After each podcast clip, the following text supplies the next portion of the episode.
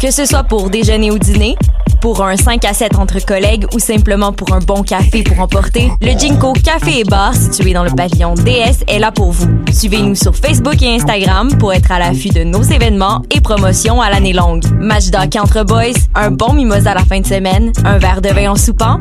Jinko Café et Bar.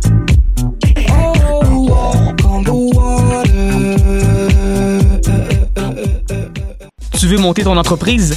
C'est possible. Le Centre d'entrepreneuriat ESG UCAM est là pour t'aider à réussir. Nous t'offrons gratuitement des services conseils personnalisés, de l'information en ligne, l'émission Tendance Entreprendre sur choc.ca et des concours qui te feront gagner des bourses et des prix en entrepreneuriat. Cette année, on te propose aussi de visionner nos vidéoconférences et de participer à nos événements de réseautage et d'apprentissage du monde de l'entrepreneuriat. N'hésite plus, il est temps de passer à l'action. Viens nous voir au Centre d'entrepreneuriat ESG UCAM et prépare-toi à créer ton entreprise. MR63 est de retour cette année pour tout l'été. Venez profiter de spectacles intimistes dans des wagons du métro de Montréal jusqu'au 15 septembre prochain. Tous les samedis 20h, retrouvez une foule de talents locaux comme Mélanie Venditti, Du, Bourbon, Lille, Sarah Pagé, Nao et Tambour. Plus d'infos au mr63.ca. Pool Hip Hop, c'est ta référence en matière de hip hop sur les ondes de choc.ca. Chaque semaine, entrevues, chroniques, actualités et mix thématiques te seront présentés dans une ambiance décontractée. Le meilleur du hip hop, ça se passe chaque semaine sur les ondes de choc.ca.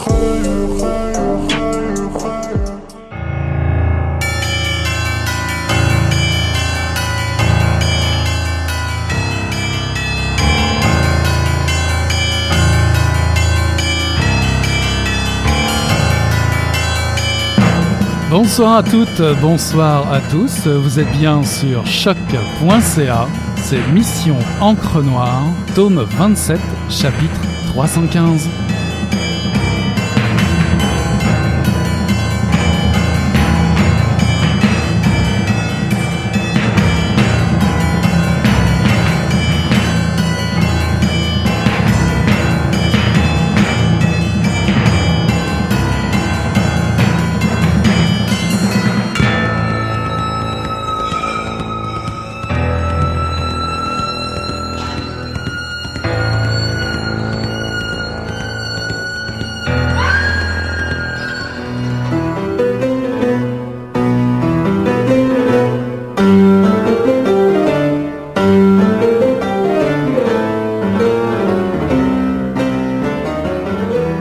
Après avoir pris un long couloir, nous aboutîmes devant un appartement dont l'autre gardienne ouvrit précipitamment l'accès. Ce n'est qu'après avoir refermé une lourde porte derrière moi et l'avoir verrouillée à double tour que les deux femmes me dirigèrent en me prenant par les épaules à travers une série de pièces qui me semblaient dessiner un labyrinthe. Elles finirent par m'asseoir sur un lit. Avec le bandeau sur les yeux, je ne pouvais voir leur visage. Néanmoins, je me rappelais qu'au moment où elles m'avaient récupéré dans l'avion à New York, je les avais dévisagées longuement. Je m'étais dit, alors qu'elles me ressemblaient. Leur visage était comme le mien après des années dans les services secrets. Elles n'avaient plus de traits à elles, plus de réelles expressions. Elles n'habitaient plus leur corps. Elles s'étaient en quelque sorte absentées d'elles-mêmes, espérant voir si ailleurs elles n'étaient pas. C'est ce que je pensais de moi en apercevant de temps à autre ma silhouette dans le miroir d'une chambre d'hôtel. J'avais perdu la capacité de produire un double un peu étrange de ma personne, de laisser traîner une trace de mon existence ou encore de sentir mon ombre.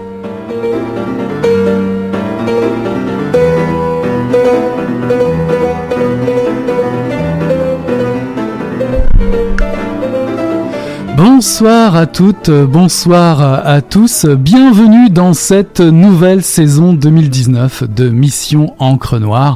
L'été s'achève, c'est le temps de la fameuse rentrée littéraire de septembre. Votre émission littéraire favorite à choc.ca se régale déjà de pouvoir vous présenter des livres d'ici et d'ailleurs par la voix de leurs autrices et de leurs auteurs. Pour inaugurer nos nouvelles aventures, je vous emmène d'abord à la rencontre d'Anne Franck ou plutôt d'Anna, une espionne toujours sur le qui-vive qui opère un temps à Londres, à Tripoli ou encore à Tel Aviv. Le monde pour elle pourrait être un vaste échiquier ou mieux encore un labyrinthe menaçant. Nomade, vagabonde, Anna ne se sent bien qu'à Amsterdam, dans l'annexe, ce logement minuscule que la famille d'Anne Frank a dû partager avec la famille Van Pels pour échapper, en vain, à la Gestapo et à la déportation. C'est lors d'un de ses séjours aux Pays-Bas qu'Anna est suivie par un grand type brun, à coup sûr un agent ennemi. L'organisation est forcée de l'exfiltrer dans une maison de protection qui, même avec les yeux bandés, lui semble être Montréal. L'annexe est un lieu d'excès, d'excès littéraire au propre comme au figuré. Anna glisse au pays des merveilles sous la plume esthète, érudite et gourmande de son autrice.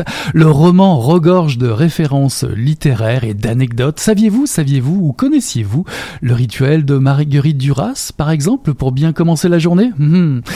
Ce roman regorge également de citations qui aiguisent notre curiosité de lectrice et de lecteur à fréquenter ce monde interlope où les entrées en scène de personnages saugrenus déploient un jeu de poupées russes à la façon d'un film de Wes Anderson. Le meilleur moyen de réaliser l'impossible est de croire que c'est possible, dixit Lewis Carroll. Le chat du Cheshire nous conduit à recevoir ce soir à mission Encre Noire, celle par qui tout devient possible, même de faire renaître Anne Frank et son chat de leurs cendres. Catherine Mavrikakis est notre invitée. Bonsoir Catherine. Bonsoir, merci pour cette belle présentation, super. Ça, me fait plaisir. Vous avez bien entendu, reconnu euh, la musique du film de Wes Anderson. Oui, oui, non, mais je suis très émue, merci beaucoup. Ça me fait plaisir. En, tout cas, est-il encore besoin de vous présenter? Vous êtes une des figures incontournables du milieu littéraire au Québec. Vous êtes l'autrice de sept romans, dont La balade d'Ali Baba, Les derniers jours de Smokey Nelson, Le ciel de Bay-City et Oscar des Profundis. Vous avez publié également des essais tels que Diamanda Galas, Guerrière et Gorgone et L'éternité en accéléré. Vous avez été récompensé par de nombreux prix littéraires, dont celui des libraires du Québec et le prix euh, littéraire des collégiens. Vous êtes actuellement, je pense, professeur encore de littérature à l'Université de Montréal. Euh, l'annexe est dédiée, votre roman, l'annexe, est dédié, je cite, à la reine si Dieu la trouve digne, le, la trouve digne d'être sauvée. C'est une citation qui est en anglais, j'espère que ma traduction correspond. Alors pourquoi ce choix en exergue? C'est drôle que vous me posiez cette question. C'est une bonne question. C'est parce qu'il y a une phrase euh, que j'aime beaucoup, c'est God Save the Queen, et qui euh, est une phrase qui a été reprise aussi par euh, des groupes punk que j'aimais bien. Et je trouvais que quand ces groupes punk prenaient cette, phrase God Save the Queen, il y avait quelque chose de très violent et on n'était pas sûr qu'ils voulaient vraiment qu'on sauve la, la reine. Donc j'avais envie de, de m'inscrire, mais de façon très cachée dans euh, ce lien à, euh, euh, au pouvoir, à la reine. Est-ce qu'on est-ce qu'on veut qu'elle soit vraiment sauvée? Est-ce qu'elle, est-ce qu'elle mérite d'être sauvée? Et puis aussi que c'est l'histoire d'une espionne. Alors c'est une James Bond qui doit sauver la reine normalement. Anne Frank et son homonyme, donc Anna, la fameuse espionne qui doit peut-être, peut-être sauver la reine. En tout cas, ces deux personnages sont au cœur de, de ce roman. Qu'ont-elles en commun, ou plutôt quel récit précède, précède l'autre pour vous, euh, l'écrivaine? Quelle était votre idée de départ? Est-ce que, est-ce que l'histoire d'Anne Frank préfigure, qui préfigure le récit, ou, ou bien c'est la trajectoire particulière de l'espionne Anna euh, qui est fascinée par son histoire? Est-ce que l'une ou l'autre prend, euh, prend le dessus? deux, En fait, compte les deux. J'ai toujours eu une fascination pour Anne Frank depuis que je suis enfant. Et puis c'est vrai que moi-même j'ai été souvent euh, dans l'annexe d'Anne Frank, la visiter comme des millions de, de touristes tous les ans. Et euh, récemment, euh, j'habite dans un appartement et je me disais euh, ah même si c'est à Montréal, je me disais, mon Dieu, euh, est-ce qu'il y a des gens qui se sont cachés ici? J'ai pensé à Anne Frank et j'ai combiné les deux. Voilà. et euh, je ne sais pas pourquoi j'ai fait une espionne de mon personnage parce qu'il fallait qu'il reste, il fallait que je trouve une façon de l'avoir euh, confinée dans un appartement. Et je trouvais que quelqu'un qui avait, qui devait être protégé sous sous surveillance et qui se s'exfiltrait du monde était était un, bon personnage. Donc je les ai mises ensemble. Et d'ailleurs, elles ont le même prénom. Donc je pense que c'est c'est vraiment la la combinaison des deux qui a créé le roman. Alors Anna se... de collage psychologique. Anna se retrouve dans sans domicile fixe, nomade, avec comme seul lieu de réconfort la fameuse annexe secrète où la famille Frank se réfugie le, 6 juillet 1942. Or, l'annexe, en tout cas la, la description qui en est faite, est loin d'être idyllique. Je, je soupçonne même que le lieu qui est fréquenté par plus de 20 millions de personnes chaque année ne plaît pas tant que ça à Anna. Qu'est-ce qui la relie vraiment à ce fameux 263 Prison Crack? Excusez mon accent qui est pas tout à fait le bon. écoutez, d'abord elle n'a pas le choix, il faut qu'elle soit là euh, parce qu'elle est cachée là parce que autrement on va les envoyer dans les camps de concentration, ce qui va arriver de toute façon. Elle va passer 25 ou 26 mois dans ce, dans ce lieu qui est tout petit. Elle vit avec euh, une autre famille, elle vit avec, elle partage sa chambre avec un, un dentiste, mais en voyant euh, sa chambre, euh, elle a sur le mur des photos de stars qu'elle a mises, qui sont restées là ou qu'on a reconstituées, je ne sais pas, mais euh, on a l'impression que Anna a réussi dans ce lieu à rêver, à rêver du cinéma, mais aussi à, à rêver à l'écriture. Quand même une écrivaine. Grâce à ce elle est là. Elle a elle est prise avec la réalité qui est affreuse sans espace. Et puis elle arrive à sortir par son journal par l'écriture et par euh, bon euh, ses rêves euh, de cinéma qu'on voit très clairement sur son mur alors, le pire qu'il puisse arriver à, une espionne, euh, c'est d'être démasqué. Effectivement, c'est le cas d'Anna. On, ne, on révèle pas un, tournant euh, important, parce qu'on le sait assez rapidement dans, dans, le livre. Anna se, retrouve, malgré elle, les yeux bandés, exfiltrée vers un lieu qui ressemble à l'annexe d'Amsterdam un lieu aussi qui ressemble à Montréal. Comment en est-elle persuadée? Surtout, pourquoi jouer comme ça avec la, véracité des lieux, la, possibilité que ce soit vraiment Montréal ou pas dans votre roman? Bah, euh, d'abord, euh, c'était important que c'était parfois les, les espions ne savent pas où ils sont. C'est une des conditions pour y être. Mais euh, moi, j'aimais bien que euh, où qu'on soit, on peut tout à fait oublier où on est, c'est-à-dire l'extérieur. On s'en rentre dans un monde intérieur et euh, qu'on soit à Montréal ou ailleurs ou à Amsterdam, il y a des liens entre Amsterdam et Montréal qui sont des liens là fixes, comment dire de, de la puissance de l'imagination. Donc je voulais que ça se passe quand même à Montréal parce que quelque part, ce personnage-là qui n'a jamais eu de chez soi, Anna n'a jamais eu de chez soi, elle va dans l'annexe euh, trouver un lieu qui, euh, elle a l'impression qu'elle qu'elle y est pas si mal. Et ça lui rappelle quand même qu'à Montréal, quand elle était petite, elle a passé deux séjours chez dans sa famille à Montréal et elle y était bien à Montréal. Elle y allait pas souvent, mais c'était là d'où venait sa mère. Donc euh, c'est toute la notion de chez soi. Est-ce qu'on peut être chez soi en étant enfermé quelque part dans un lieu qu'on connaît pas, mais qu'on mhm. imagine Montréal? Vous voyez, c'était vraiment l'idée de où est-ce qu'elle peut se faire un lieu à elle. Et euh, bon, elle va malgré tout euh, habiter ce lieu.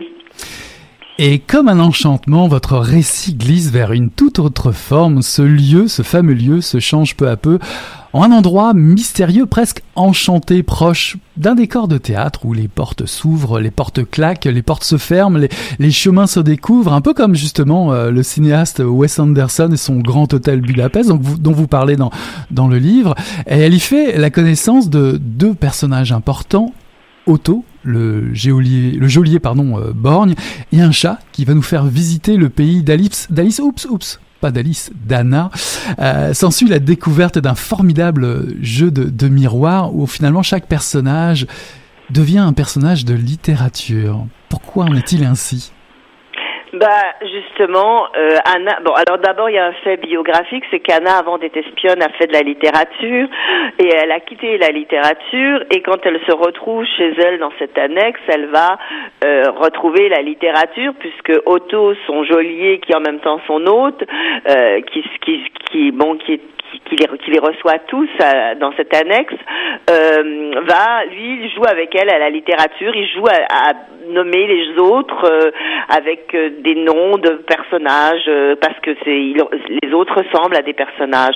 Il y a aussi bien sûr le chat, parce que ce chat, vous avez raison, c'est un jeu de miroir, c'est c'est aussi le chat d'Anne Frank. Anne Frank a laissé son chat quand elle était, quand elle a dû quitter son appartement pour aller à, dans l'annexe et elle, elle y pense beaucoup à ce chat.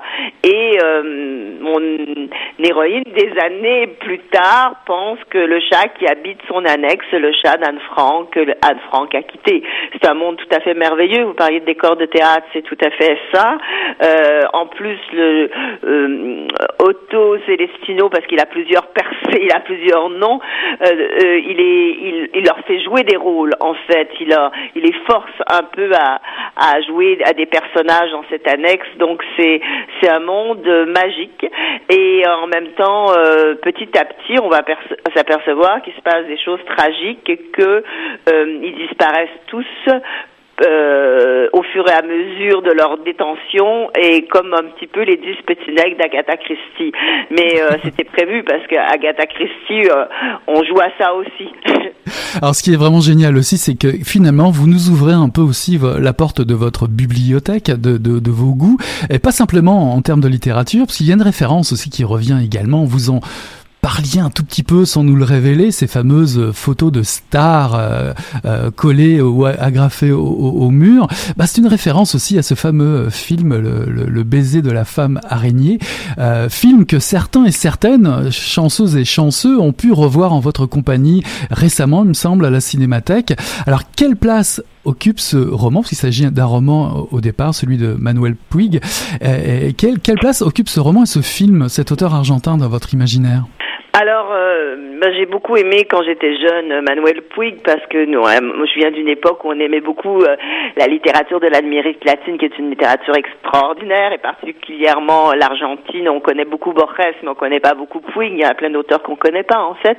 Mais euh, ce que j'aimais quand j'ai vu le film il y a très longtemps, comme quand j'ai lu le livre, il y avait l'idée que c'était deux personnages qui étaient pris dans une, qui étaient pris dans une cellule de prison, et qu'il y en a un qui qui est là parce qu'il est, il a des idées euh, politiques, euh, il c'est un prisonnier politique, donc, et l'autre qui est là parce qu'il a commis des, des délits sexuels sur des mineurs, mais celui qui a commis des délits sexuels sur des mineurs, euh, il raconte des films à, aux prisonniers politiques et il essaye de le faire rêver de, de quitter la cellule par ses ces films qu'il a vus.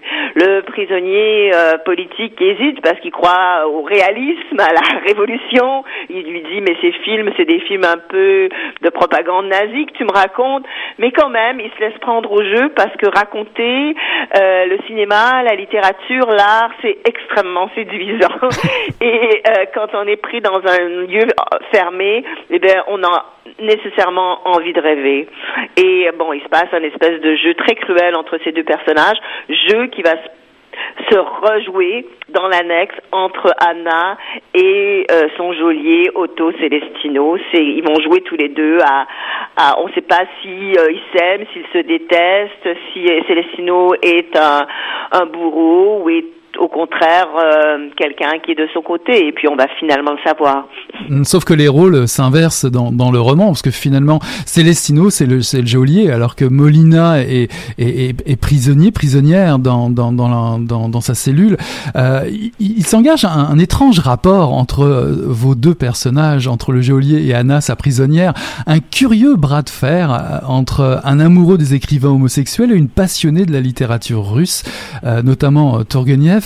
Euh, quel est le but de Celestino quel, but poursuit-il? Euh, une, mainmise sur sa prisonnière? Ah oui, je pense que oui, je pense que d'ailleurs c'est quelqu'un, c'est un metteur en scène.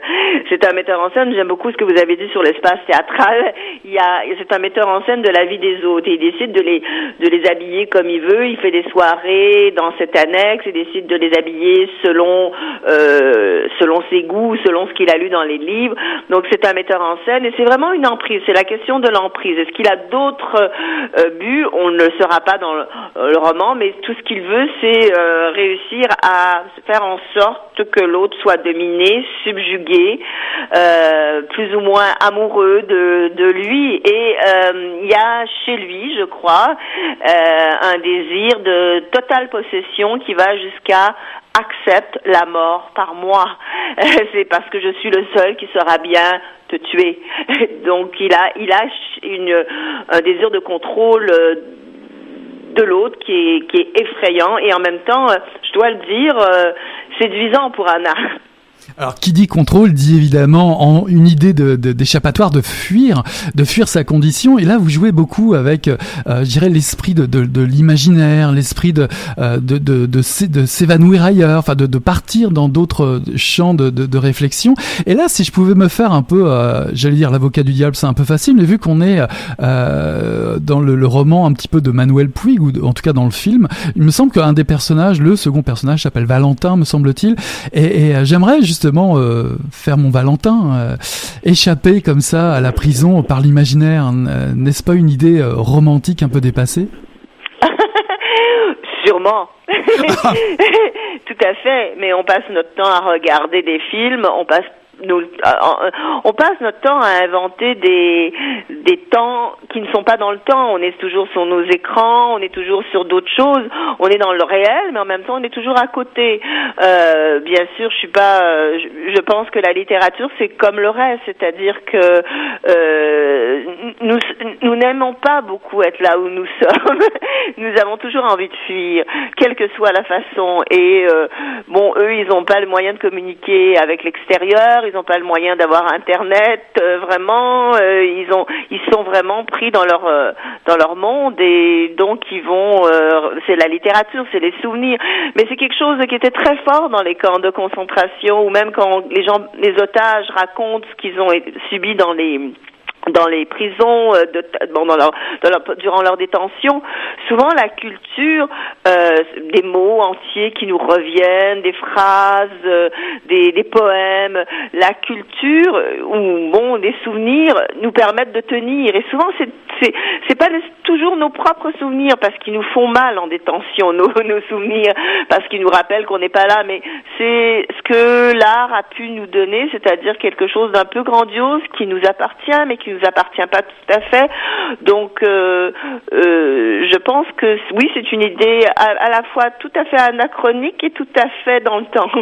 dans l'air du temps. Alors on s'amuse aussi beaucoup euh, dans, dans, dans, la lecture de, de votre roman. J'ai noté une phrase qui, qui pourrait très bien euh, finir dans un roman de San Antonio.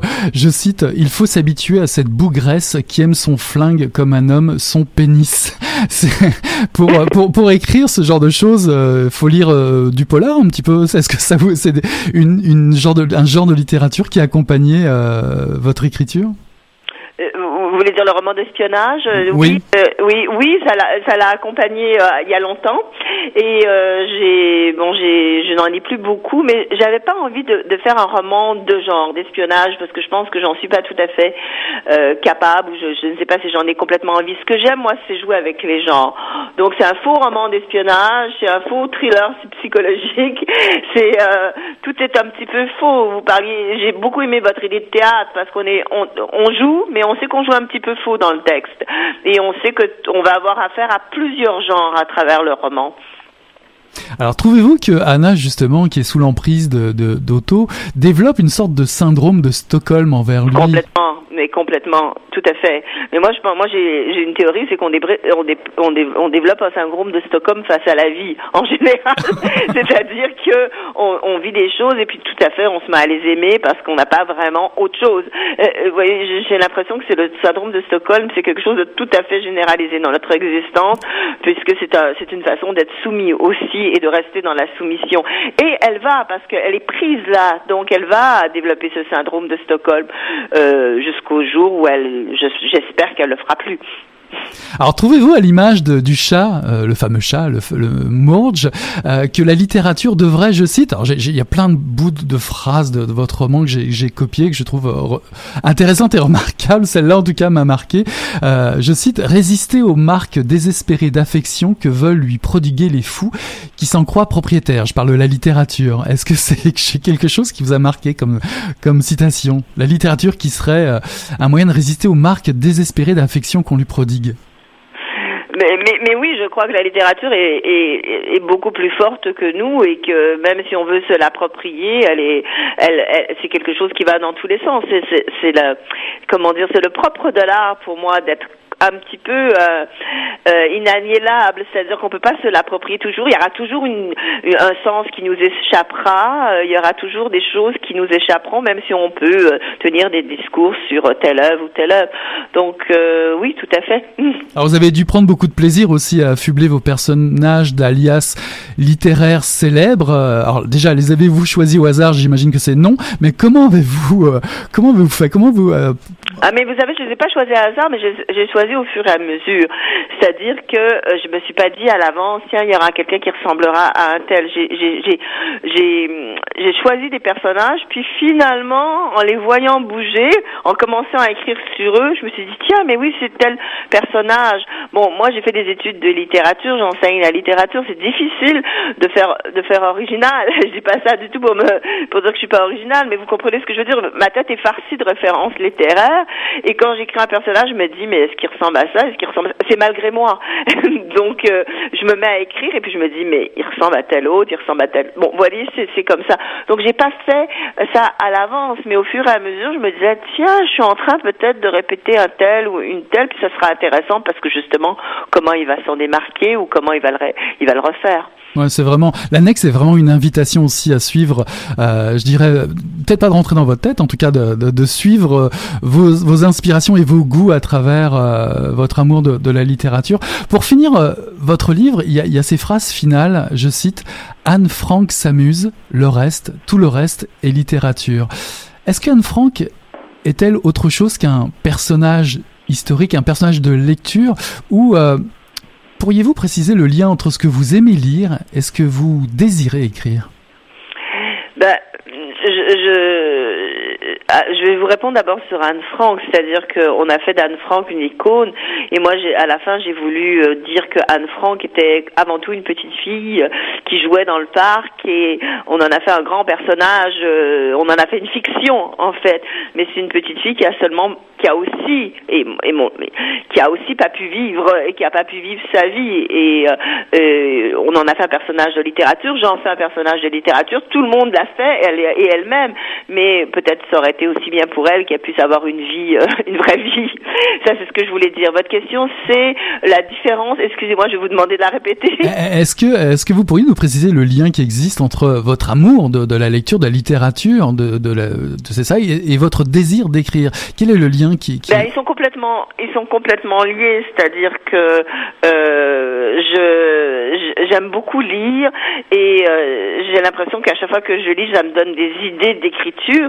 Mais il y a aussi euh, dans le, rapport que j'ai à, la littérature et c'est beaucoup des gens qui font des études de lettres. On a beaucoup de mal des fois à dépasser, comment dire, les modèles qui sont des grands modèles et qu'on a lus et que bon, ou même nos, nos contemporains qu'on aime beaucoup et qui on trouve qu'ils écrivent beaucoup mieux que nous.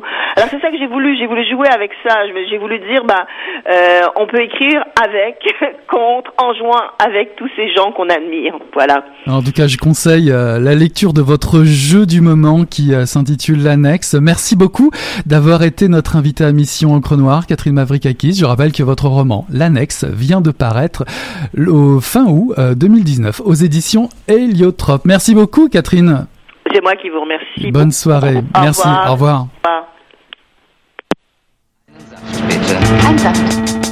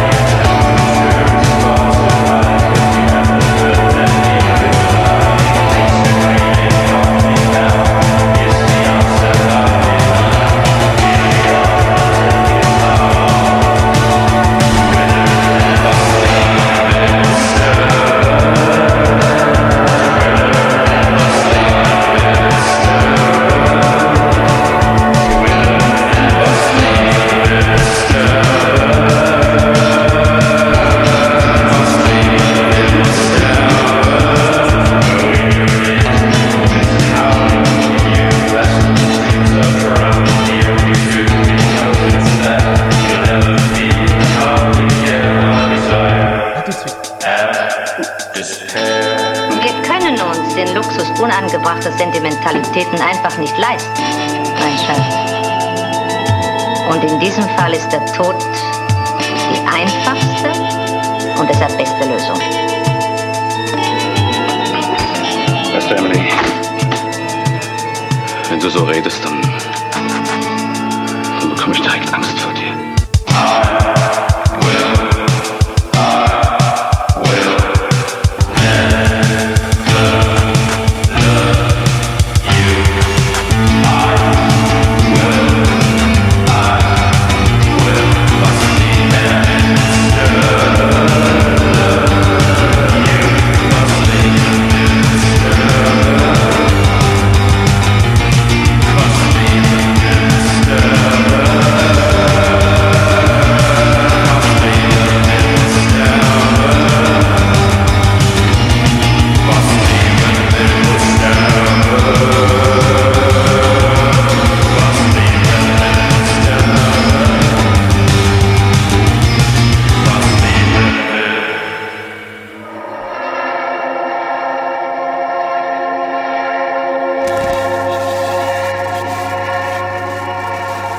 Tout un pan de la violence que je ne me résous pas à écrire. Ça en ferait trop. Trop de violence dans le même livre. On se dira que j'ai exagéré ou menti. Et toutes les personnes qui me diront que j'ai exagéré ou menti seront mon père. Je ressentirai l'urgence, à chaque fois, de leur planter un couteau dans la gorge.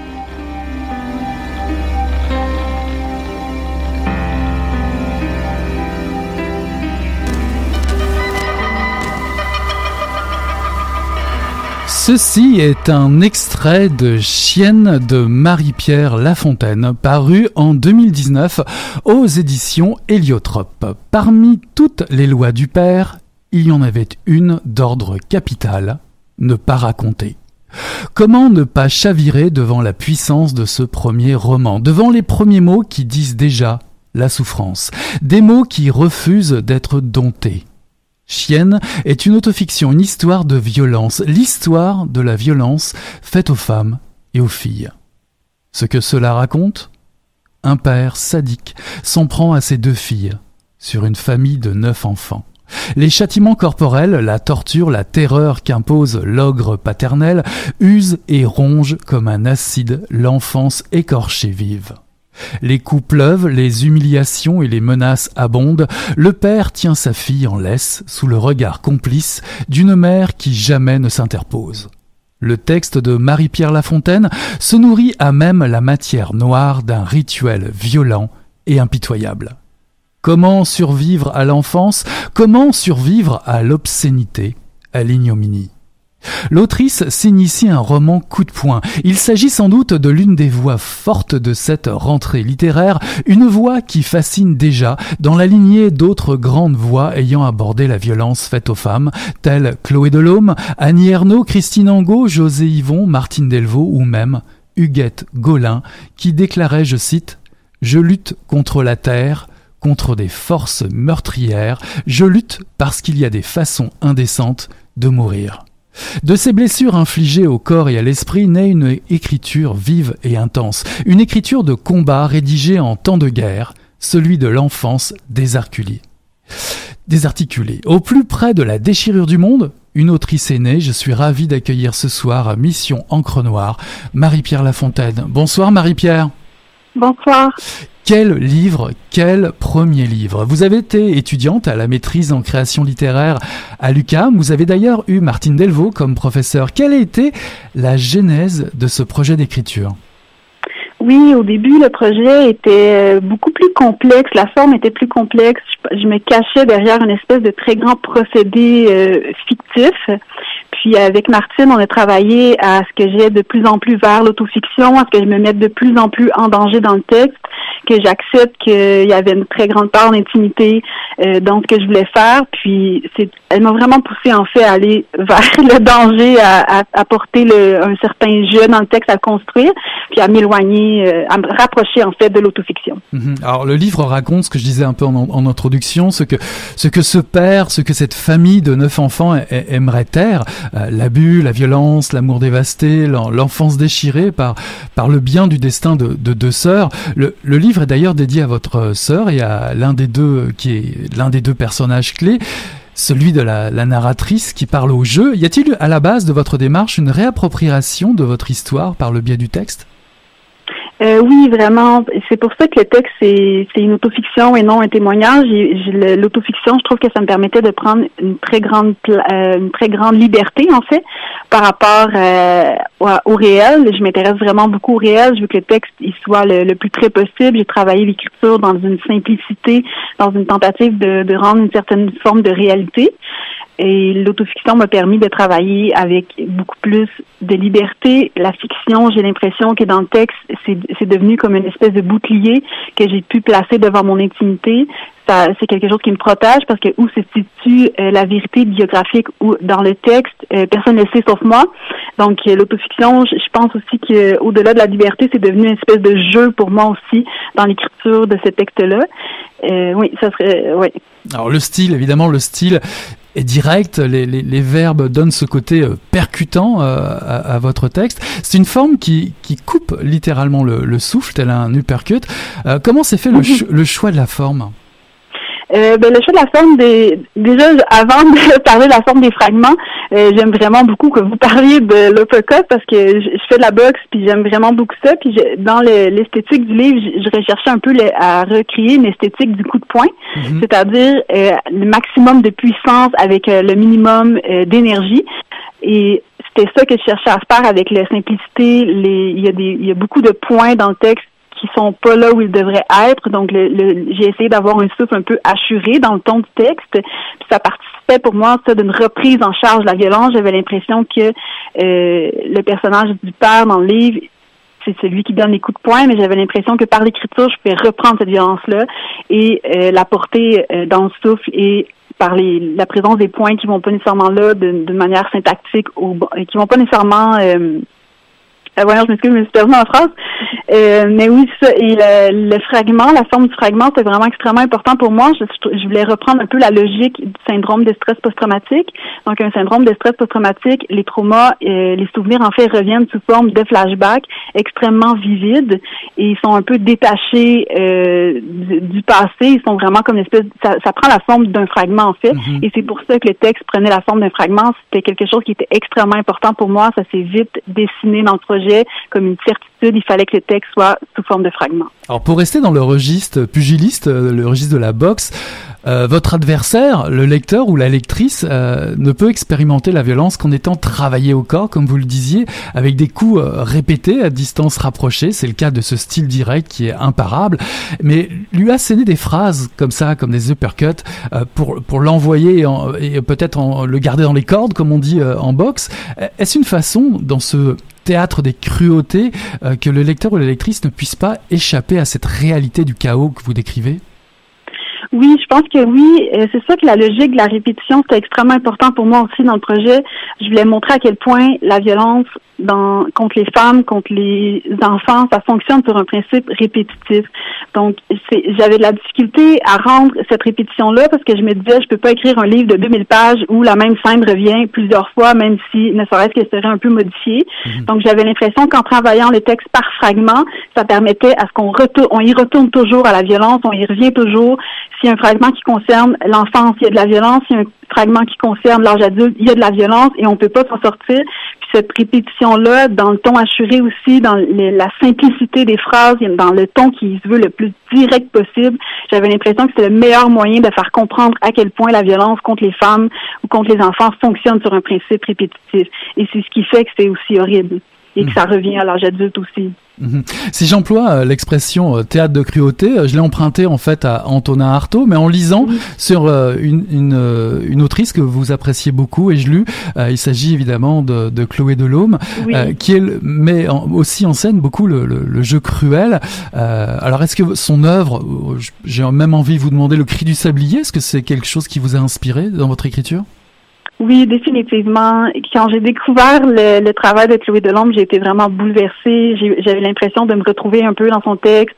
J'avais l'impression qu'elle avait fait euh, ce que je voulais faire. Elle l'a fait avec tellement de maîtrise et d'intelligence et avec tellement de, de singularité aussi.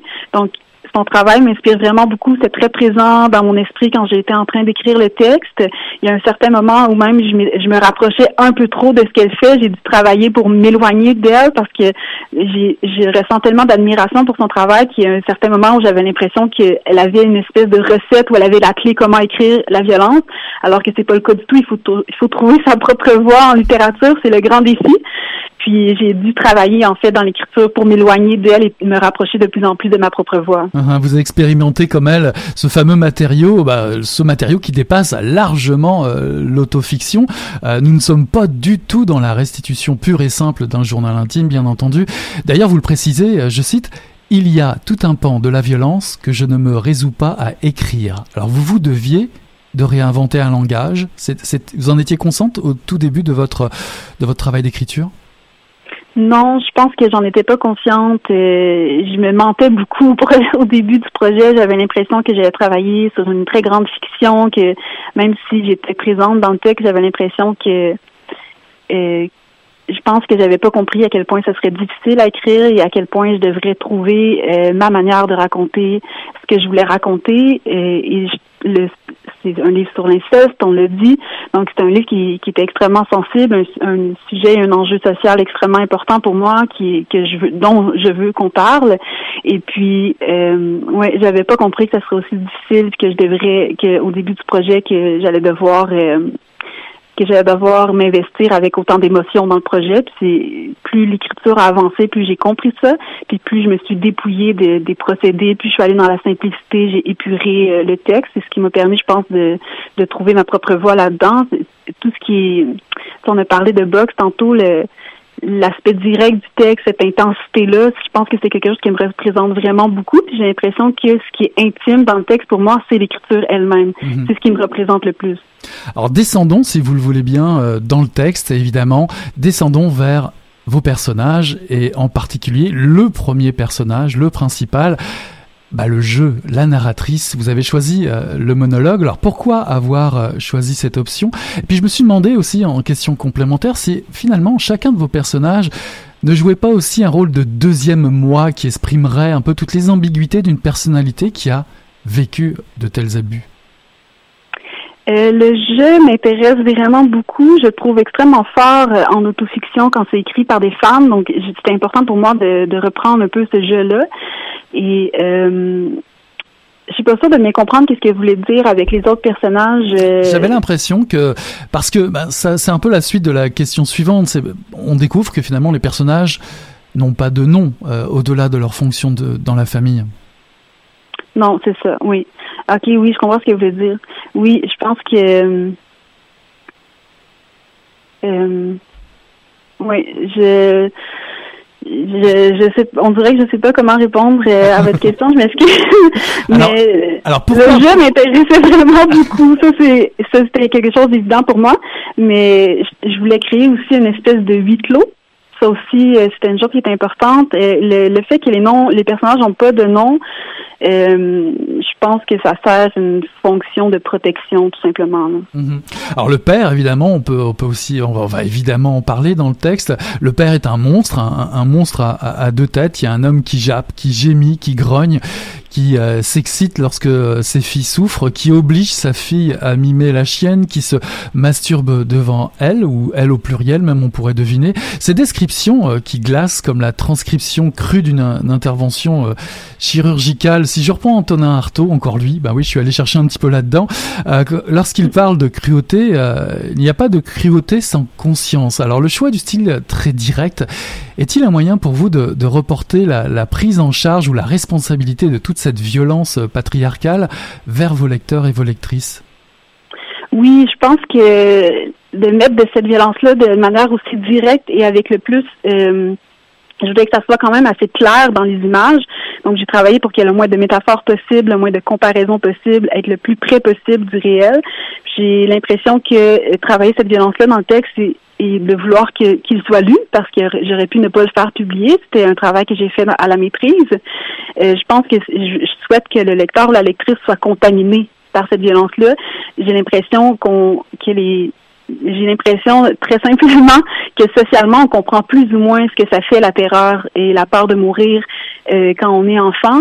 Puis j'avais envie euh, que ça, ça qu'on puisse peut-être je, pense pas qu'on puisse nécessairement le comprendre en lisant le livre. Je sais pas si, le livre réussit à faire ça ou pas, mais du moins en, en, attraper un bout et comprendre un peu euh, la manière dont cette, cette peur-là de mourir quand on est enfant s'inscrit dans le corps et le corps est marqué par ça et ça revient dans le corps aussi sous forme de symptômes. Puis cette violence-là dans l'enfance de le personnage de la jeune fille, les deux sœurs, je voulais montrer aussi à quel point ça revient à l'âge adulte parce que c'est inscrit dans le corps. Puis c'est tout ce qu'on a montré à ces enfants-là, c'est la violence. Mhm. Donc comment aller vers autre chose? Puis j'ai envie, j'avais envie que les lecteurs et les lectrices soient un peu contaminés par ça ou qui, qui aient une conscience en attraper un bout de ça parce que j'ai l'impression qu'on comprend pas ça socialement quand on l'a pas vécu. Alors écrire un tel livre, ça doit être une épreuve physique et, mentale euh, terrible. Combien de temps cela vous a pris euh, Combien de réécriture pour trouver le ton juste? Euh, ça, oui, ça a été une épreuve euh, émotive et mentale. Euh, j'ai trouvé ça difficile écrire ce texte-là. C'est pour ça que j'en suis si fière aujourd'hui. Le lancement est demain. ça ça m'a pris environ un an et demi à écrire. Donc j'ai écrit une première version d'une cinquantaine de pages. Puis ensuite, je l'ai laissé, je l'ai déposé pendant plusieurs mois sans y toucher. Et quand je l'ai repris, là, j'étais prête à aller dans l'autofiction. J'ai gardé les morceaux du texte qui concernaient l'autofiction. J'ai dépouillé, j'ai enlevé tout le reste du texte. Puis là, j'avais j'avais l'impression que je tenais quelque chose, que que j'étais en train d'arriver. Euh, je me rapprochais du travail final en fait. Donc c'est vraiment euh, deux versions, mais la manière dont je travaille l'écriture, moi je travaille beaucoup la réécriture en écrivant. Donc quand je commence euh, ma première phrase, ma deuxième phrase, je relis la première phrase, la deuxième phrase, euh, et ensuite j'écris la troisième, puis je reviens toujours au début de la phrase et de la page je, en descendant comme ça avec l'écriture. Puis donc la réécriture ça fait beaucoup dans le travail. Puis donc, euh, j'ai peu de versions de ces textes-là parce que la réécriture, je le faisais au fil du travail, en fait. Mhm. À votre question, prend-on conscience ben, Je vais parler pour moi en tant que lecteur euh, euh, de ce qui se passe. Ben, en tout cas, il n'y a pas d'échappatoire. On on ne peut que ressentir la, force du texte en pleine face. C'est un des tours de force, à mon avis, du, du, livre. Et puis, et puis aussi, il y a ce que le texte, malheureusement ou heureusement, ne peut pas dire, puis que jamais peut-être on pourra le dire de cette façon-là, ou en tout cas d'une autre façon. Cela renvoie encore une fois euh, le lecteur à, ses responsabilités, ce que vous dites, je cite, L'enfance n'existe pas, existe la peur du noir, les engelures et les loups. C'est peut-être dans les angles morts de votre roman, dans ces silences pesants, que réside encore plus peut-être l'expérience à la limite du supportable que vous présentez, non? Oui, peut-être. Euh, c'est sûr que la forme du fragment laisse place à du blanc sur la page, donc à du silence. Euh, je pense que ça c'est intéressant le silence dans, dans cet univers-là pour décrire cet univers-là. Puis la responsabilité sociale du lecteur ou la lectrice, c'est quand même une chose qui est importante dans le livre. Il y a un moment où j'écris les voisins n'ont-ils jamais rien entendu parce que j'ai l'impression que à chaque fois qu'il y a un père qui terrorise ses enfants, qui les abuse et les torture, il y a toujours des gens qui savent. Et il y a toujours des gens qui savent. Mhm. Euh, dans la famille élargie, euh, les voisins, euh, les professeurs à l'école, puis j'ai l'impression que c'est un peu, euh, c'est un très grand tabou. L'inceste socialement, on en parle peu. Quand les femmes dénoncent les abus sexuels qu'elles ont vécus, on leur dit qu'elles exagèrent et elles feraient mieux d'oublier. Euh, c'est pas vraiment arrivé ou c'est pas arrivé comme elles le prétendent. Donc il y a une responsabilité sociale autour de la violence contre les femmes. Ça, j'en suis convaincue. C'est une chose que je voulais mettre dans le livre aussi. Ça, le silence de la mère était extrêmement important pour moi, tout comme le silence des voisins et de la famille élargie. Alors la douleur physique est, palpable, elle est terrible. moi j'ai eu mal en, lisant, j'ai même fait quelques cauchemars. Euh, ce qui fait dire à la narratrice même, euh, moi le viol ne me fait plus peur du tout. Comme en temps de guerre, la violence change complètement les paradigmes. Et en parlant de violence, de quel côté, à votre avis, la violence se situe dans votre écriture? Plutôt une violence qui apaise ou une violence qui venge? Je pense que c'est une violence qui venge. Je pense, je, pense que oui, je pense que c'est le, but du livre. Pas le but du livre, mais il y a beaucoup de colère dans le livre, dans l'écriture. Euh, c'était quand même une émotion qui était importante qu'on sente. Euh, J'espérais en fait qu'on la sente euh, en lisant le texte. C'était ce qui dominait euh, l'écriture, qui dominait le geste d'écriture, cette colère-là. Et je pense que c'est une violence qui veut davantage du côté de la vengeance. Et de la justesse aussi. J'avais envie euh, de reproduire euh, cette violence-là avec le plus de justesse possible. C'est ce qui, me tenait extrêmement à cœur.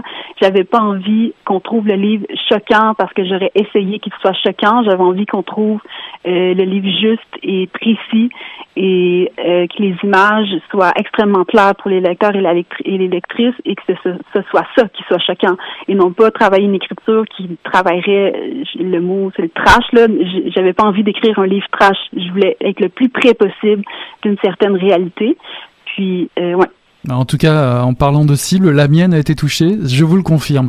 Euh, dans, ce, dans ce théâtre cruel de la famille, on a parlé du père, mais il y a également la mère qui vient brouiller un petit peu les, les pistes, puisque sa, sa présence est quasiment indispensable pour justifier l'injustifiable. Alors malgré tout, cette mère semble disparaître. Alors toute cette violence ne raconte-t-elle pas aussi le meurtre symbolique de la mère?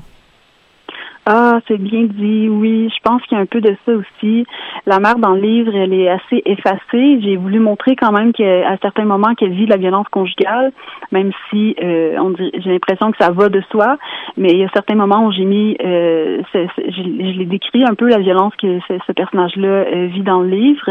Je pense que oui, elle est effacée, elle est absente parce que c'est un univers dans lequel elle a aucune voix, elle a aucun pouvoir, aucun pouvoir d'action. Donc, je ne peux pas mettre euh, le personnage de la mère tellement de l'avant, je trouvais qu'il y aurait eu quelque chose de faux là-dedans. Il, fallait un peu l'effacer. Puis c'est un personnage aussi euh, avec lequel j'ai eu beaucoup de difficultés parce que je suis féministe. Puis moi, les femmes qui vivent la violence conjugale, je suis de leur côté, je les crois. Mais d'un autre point de vue, le personnage de l'enfant, la jeune fille qui devient adulte et qui travaille ce texte-là, j'avais envie qu'on comprenne bien euh, que c'est la perspective de la victime par rapport à cette femme-là. Donc, j'avais envie que le regard sur elle soit aussi impitoyable que sur celui du père. Puis je pense que le regard le plus impitoyable que je pouvais jeter sur elle, c'était en l'effaçant. En tout cas, vous avez trouvé une voie pour sortir, euh, je dirais, de la soumission à la tyrannie de la violence, mais je me demande aussi, et j'en suis quasiment persuadé, que vous donnez aussi une voix à celles euh, qui ont subi euh, ces, abus.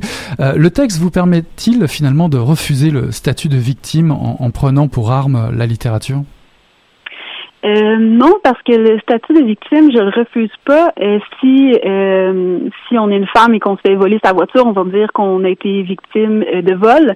Donc, si on est une femme et qu'on a été victime d'un viol, ben on a été victime et on est une victime.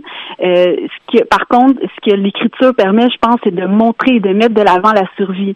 Donc, on peut le, personnage féminin, la jeune fille, l'enfant qui vit des horreurs dans sa famille, au final, si elle, elle devient la narratrice, elle devient ce, personnage-là qui peut raconter l'histoire, ben c'est qu'elle a survécu. Mais c'est l'objectif n'est pas de nier le statut de victime parce que j'ai l'impression que ça déresponsabilise les agresseurs quand on parle de violence contre les femmes. Donc la littérature, c'est un moyen de montrer que c'est possible de survivre et que c'est possible de retrouver une voix, que c'est possible d'avoir des mots pour raconter l'horreur. Et c'est sûr que j'aimerais ça que des femmes lisent le texte, j'aimerais ça que des centaines de femmes lisent le texte pour savoir, pour qu'elles sachent que moi je les crois, peu importe peu importe la violence qu'elles ont vécue, moi je les crois, je suis du côté des victimes. Je suis persuadée, Marie-Pierre, que vous allez avoir euh, des tonnes de lectrices et parfois des lecteurs. pour, finir, votre, votre roman euh, s'achève sur ces mots que personne ne puisse croire qu'il s'agit de la fin. Eh ben, j'espère bien que votre rentrée littéraire en, en annonce d'autres euh, vous concernant. Euh, vous avez travaillé, vous travaillez avec Olga Duhamel aux éditions Héliotrope. Comment avez-vous vécu cette rencontre avec votre éditrice? C'est une rencontre extraordinaire. Euh, c'est vraiment une rencontre extraordinaire. J'aurais pas pu euh, aller dans, vers une meilleure équipe. On a travaillé. Elle avait un très grand respect pour le texte, un très grand respect pour mon travail. Je sentais les, tous les commentaires qu'elle faisait. Euh, c'était toujours sous la forme de suggestions. Donc c'était vraiment un accompagnement pour rendre le texte le plus juste possible. Elle a vraiment travaillé dans, dans le détail le texte. Donc changer un mot pour un autre qui semblait plus juste. À chaque fois, c'était une révélation. Mon Dieu, c'est vrai, ce mot est tellement plus juste. Donc je la trouvais vraiment extraordinaire, extrêmement professionnelle. Puis je sentais qu'elle était près du texte, qu'elle a compris c'était quoi ce projet-là, qu'est-ce que je voulais faire. Puis je pense qu'elle l'a mené vers le vers la, un résultat final, euh, entre guillemets final, parce qu'un texte n'est jamais vraiment fini.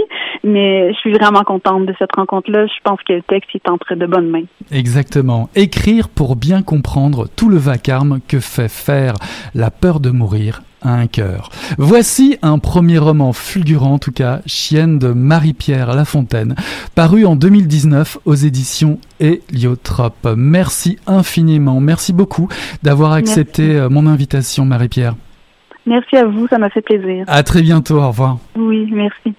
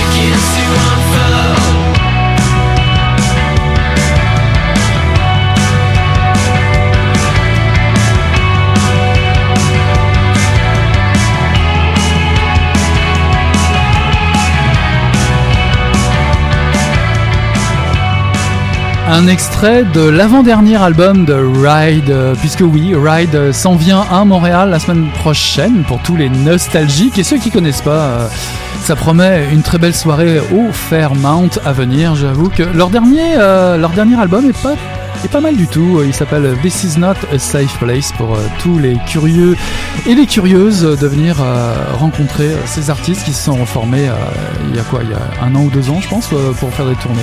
En tout cas, voilà qui conclut en musique Mission Encre Noire, la première de cette nouvelle saison. Je suis ravi de vous retrouver.